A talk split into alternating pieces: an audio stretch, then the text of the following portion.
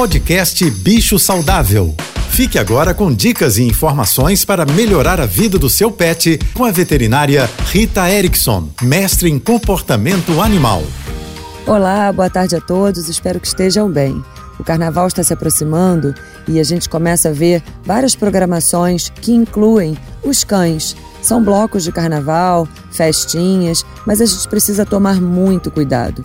Eu já falei aqui algumas vezes que a maioria dos cães e dos gatos, especialmente, não gostam de acessórios, roupinhas, especialmente nessa época do ano que é muito quente. Levar os cães para programas na rua também é um grande desafio, porque o chão está quente, o sol muito forte, o barulho da festa é assustador para os animais e por esse motivo nós precisamos redobrar a atenção.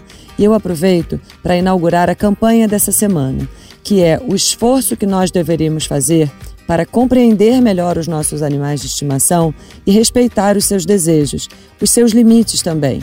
Se você quiser saber mais sobre cães e gatos, me siga no Instagram, ritaerickson.veterinária. Um beijo e até amanhã. Você ouviu o podcast Bicho Saudável.